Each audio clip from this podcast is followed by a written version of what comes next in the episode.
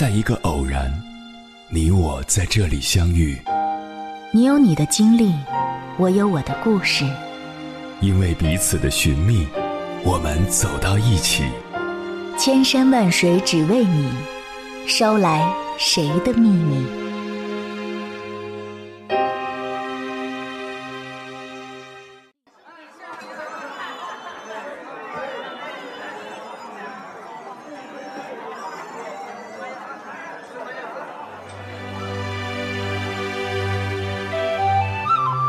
欢迎回来，各位夜行者，这里是正在直播的中国交通广播，千山万水只为你，深夜不孤单。我是迎波，绰号鸭先生。我要以黑夜为翅膀，带你在电波中自在飞翔。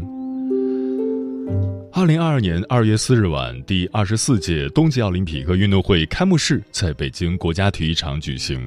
从一块冰、一朵雪花到一个创意无限的点火仪式。北京二零二二年冬奥会将简约、浪漫、童真、唯美的开幕式呈现在全球观众面前。作为开幕式的总导演，张艺谋再次赢得了网友们的一致称赞。大家纷纷感叹：张艺谋太懂中国人的浪漫了。那么，冬奥会开幕式上的中国式浪漫体现在哪里呢？盘点一下，有十个瞬间：一、二十四节气倒计时。鸟巢上空现立春 （Spring） 焰火。北京冬奥会开幕日恰逢二十四节气中的第一个节气立春，倒计时表演以立春为题，孩子吹散蒲公英，白色的种子飞向空中。此时，鸟巢上空出现了蒲公英焰火和中英文“立春 ”（Spring） 焰火，将一个天寒地冻的日子命名为春天的起点，是因为中国人认为。极寒中常常孕育着新的生机。二，国旗在普通中国人手中相传，这个瞬间最直抵人心。国旗入场时，传递国旗的人包括中国各行各业的代表、国家功勋人员以及五十六个民族的代表，他们都是普通的老百姓。用手手相传的方式表达人民和国旗之间的情感。三，升国旗、奏国歌、点赞伟大的祖国。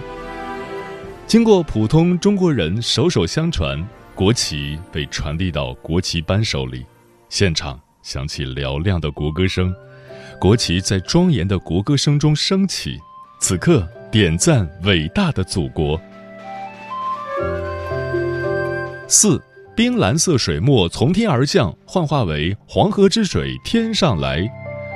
一滴冰蓝色的水墨从天而降，幻化为黄河之水倾泻而下。画面的意境来自古老的诗句“黄河之水天上来”，这是中国人对母亲河的浪漫想象和赞美。五冰立方渐渐碎裂。雕刻一个晶莹剔透的冰雪五环。六个冰球运动员与影像冰球击打互动，冰球在视频空间中反复撞击后，整块冰立方渐渐碎裂，雕刻成为一个晶莹剔透的冰雪五环。这也是破冰的过程。在中国文化中，破冰意味着打破隔阂、化解矛盾、走进对方、互相理解。六，敞开中国门迎客，打开窗口看中国。冰雪雕刻的中国门和中国窗，取材于中国各地经典传统的门窗图案。运动员走过的中国门，寓意着中国人民敞开大门，欢迎全世界的朋友相聚冬奥。运动员脚下的中国窗，窗外是中国各地的大好河山，表达了。打开窗口看中国的美好意象。七，中国队来了，五星红旗和冰雪五环同框。在歌唱祖国的乐曲声中，东道主中国队入场了。北京冬奥会，中国体育代表团总人数达三百八十七人，规模为历届之最。八。构建一朵雪花，寓意协和万邦。所有的引导员高举各参赛国家地区名的雪花引导牌，通过舞蹈与地面光影的互动，让所有雪花聚合，共同构建成一朵大雪花。九，空中呈现迎客松，欢迎全世界客人的到来。一棵松树生长在高山的岩石缝隙中，至少有一千三百年的树龄，它一侧的枝杈伸出。非常像一个人伸出一只臂膀，欢迎远道而来的客人。北京冬奥会开幕焰火第一次在空中呈现了迎客松的图案，欢迎全世界的来宾。十火炬是全世界微火百年未有。在童声合唱《雪花》的歌声中，大雪花再次升起，最后一棒的手持火炬。转化为北京冬奥会主火炬，这是百年奥运史上从未有过的微火，注定会成为奥运史上的经典瞬间。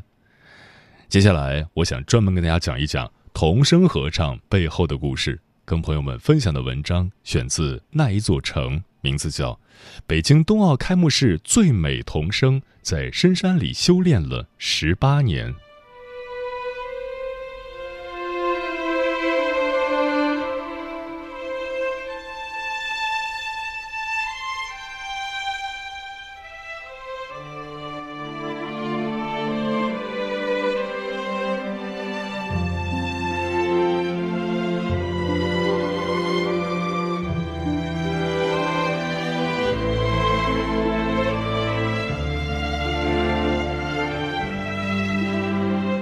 当五环的旗帜在北京冬奥会开幕式上冉冉升起的时候，你一定记得旁边那一群穿着虎头棉服的童声合唱团。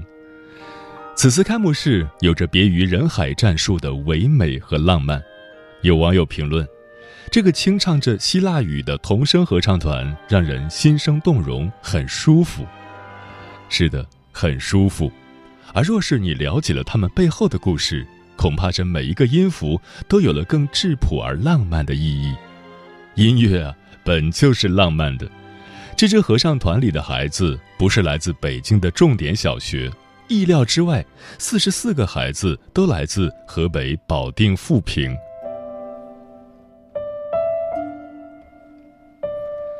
登上开幕式演出时，这支合唱团才刚刚组建三个月。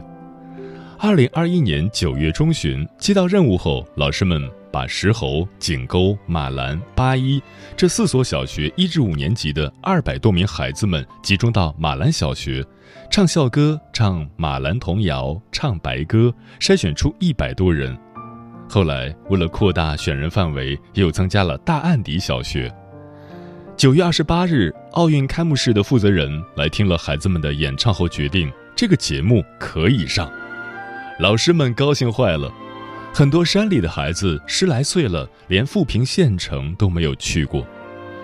经过进一步的学习和排练，十一月中旬，合唱团的最终人数固定在了四十四人。就这样，马兰花合唱团诞生了。究竟为什么会选富平？因为富平的孩子对音乐并不陌生。其中的一部分学生来自马兰村的马兰小学。十六年前，这里创办的马兰小乐队就是孩子们音乐故事起源的地方，也是富平的音乐梦开始的地方。河北保定富平当年是全国贫困县之一，而马兰小乐队又在山里的山里，在富平的马兰，一个满眼都是石头的地方。石头的房子，石头的路，石头的地，石头的未来。过多的石头导致几十年来马兰的耕地特别少，可也就是在这里，石头缝里绽放出了音乐。在山旮旯的一所贫困小学里，我们听到了山间的童声。这一切要从马兰小乐队的创始人邓小兰说起。在二零零三年，邓小兰还没来马兰的时候，这里的孩子没有人会唱歌，没有人上过音乐课。一个连温饱都有待解决的地方，上学需要徒步下山两小时的地方，会需要音乐吗？邓小兰给了山里的孩子答案：需要的。河北保定从富平县城出发到城南庄镇，再沿曲折的山路一直前行，驱车一个多小时，在西部深山区狭长的山谷里，当见到小瀑布般欢悦的胭脂河时，就是马兰村了。现在的马兰春色如画，但当年这里除了石头就是沙。时间倒退到二十世纪三四十年代，一九三六年的春天，《人民日报》前社长、《晋察冀日报》的社长邓拓带着战友们来到富平马兰，那是报社的战友们第一次来到马兰。他们在敌人的扫荡中一边游击一边办报。曾创造了用八匹骡子办报的奇迹。一九四三年，在日军反扫荡之中，马兰及附近的村民为了掩护报社，十九人壮烈牺牲，无一人泄密。邓拓的女儿邓小兰就是在这个时候出生在马兰村的，直到三岁，这里都是他生活的地方，所以他对这里有感情。这份感情在二零零三年，他来为报社的老人们立一个纪念碑的时候，投射到了马兰小学的孩子们身上。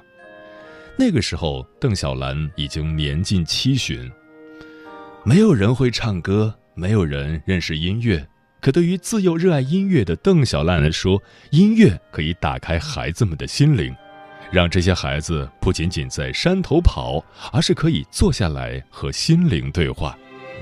于是。他成为马兰小学第一个音乐老师，从哆来咪教起，从音符音节一个一个教起。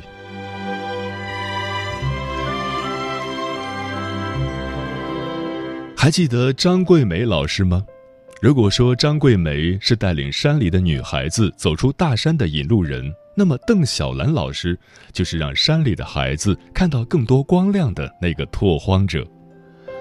从北京到保定富平马兰，距离不远，但交通极为不便。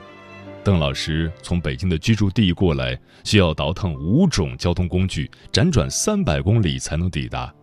但即便如此，决定了要当孩子们的音乐老师的邓小兰，从二零零四年开始，每个月来一次，数十年如此，没有停歇。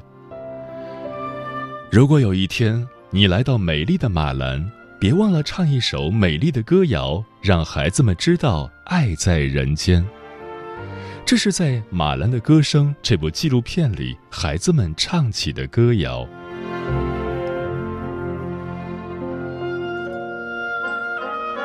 音符一旦触及到孩子们尚未开放的内心，就像长了翅膀，载着快乐飞起来。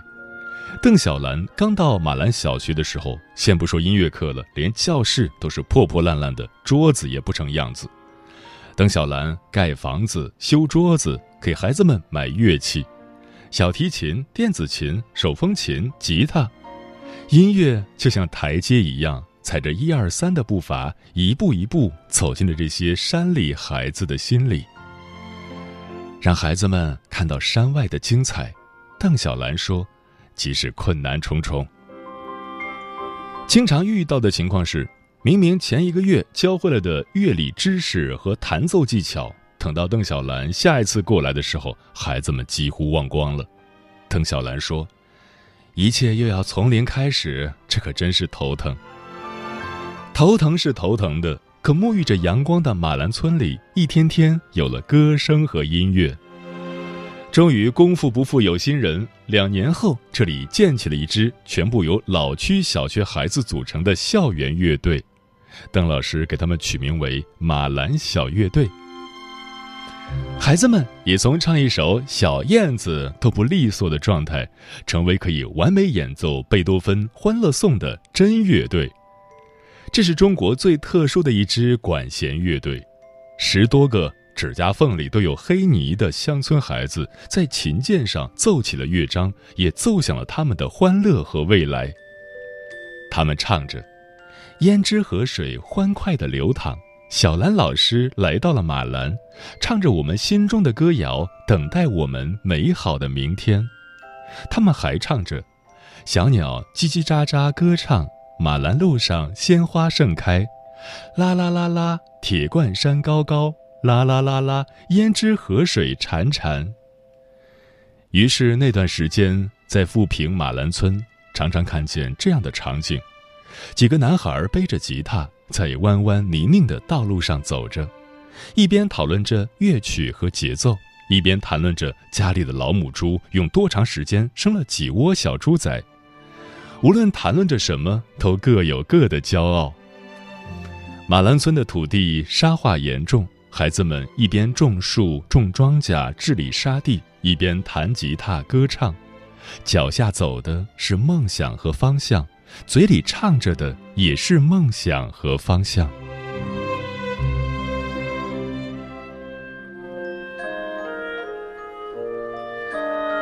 在邓小兰心里，学会音乐的孩子们绝不只是会唱了几首歌而已，是欢乐，是自信，也是能量。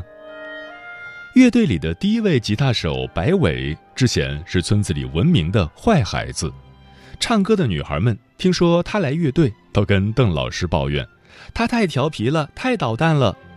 邓老师笑一笑说：“没关系，我会教育他的。”哪里知道。学会了吉他之后的白伟，何止不再是坏孩子，还变成了小诗人。他热爱朗诵即兴诗歌，还带来了更多的小伙伴一起当吉他手。其中一个就是孙佩栋。比起白伟，孙佩栋更沉默且内向。从家里到学校，每次来学琴，他都要走两个小时的山路。冬天极冷，冰天雪地；夏天一下雨，下山之路满是泥泞。但他依然每期都来。家里的老人说，孩子从小就喜欢唱歌，身边都没有人会，幸而等到了邓老师。乐队成立的日子久了，也渐渐引来全国各界的关注。北京电影学院的老师等更多专业人士也开始加入这个小乐队的后援团。他们和孙佩栋一起原创了一首歌《龙龙之歌》。之所以取这个歌名，是因为孙同学的小名叫龙龙。放在现在来听，都觉得又浪漫又文艺。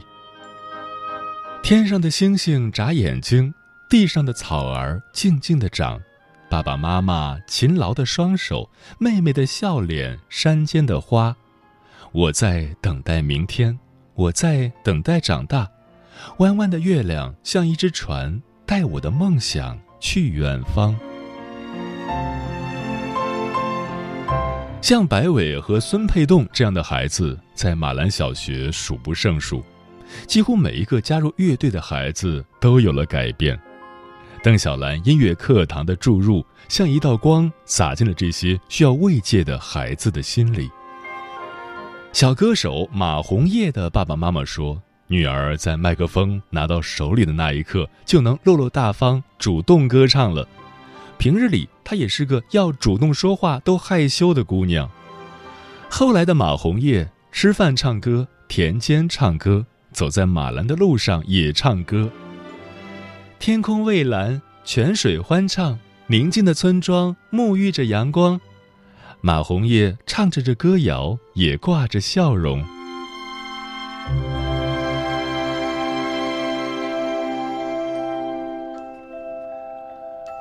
几年，马兰到处充满了音乐的气息，而音乐改变的不仅仅是马兰的孩子们。在纪录片《马兰的歌声》里，有一个细节：乐队里手风琴手王金龙的父亲是一个朴实的农民。邓老师问王金龙：“怎么这个月没有练琴？”小男孩嘟囔着嘴抱怨道：“琴都被我爸拿去拉了。”这位朴实的农民父亲也被音乐深深感染着，于是邓老师又买了一台电子琴给王爸爸，并叮嘱道：“千万别和儿子抢琴了。”看着他弹着粉刷匠和孩子合奏的时候，我们的心中也满满都是感动。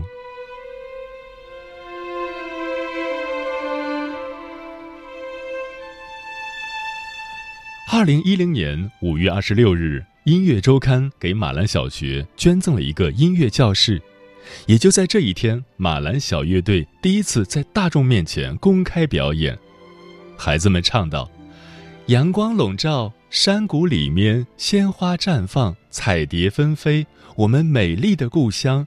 未来的日子还很漫长，我们已经走在路上。”是啊，未来的日子还很漫长，我们已经走在路上。多美的歌词，多美的童声。马兰小乐队越来越好，马兰小学越来越好，马兰村也越来越好，富平也越来越好。这个革命老区里，在邓小兰和无数位老师的带领和帮扶下，越来越多的孩子爱上了音乐。二零二零年，河北富平县全县脱贫，胭脂河水静静流过。村庄宁静安详，沐浴着阳光。十八年前，邓小兰在富平埋下了音乐种子。十八年后，这颗种子生根发芽。如今，又一批童声传承，包括马兰小学在内的四十四名富平孩子组成了马兰花合唱团，用希腊语学习演唱奥林匹克会歌《奥林匹克颂》。这里的老师和孩子们都不懂希腊语，于是北外的希腊语教师于二零二一年十一月中旬赶到富平，花了十天的时间教孩子们学习希腊语，教他们标准的发音。排练地就在马兰小学，邓小兰全程陪伴练习。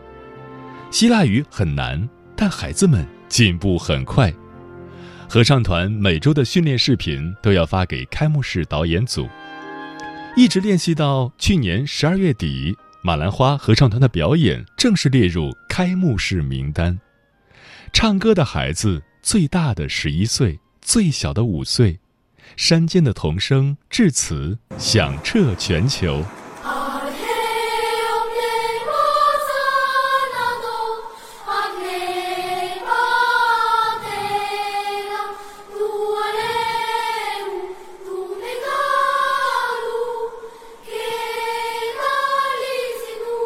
孩子们的服装非常有特色，身上是虎头图案，脚上是虎头鞋。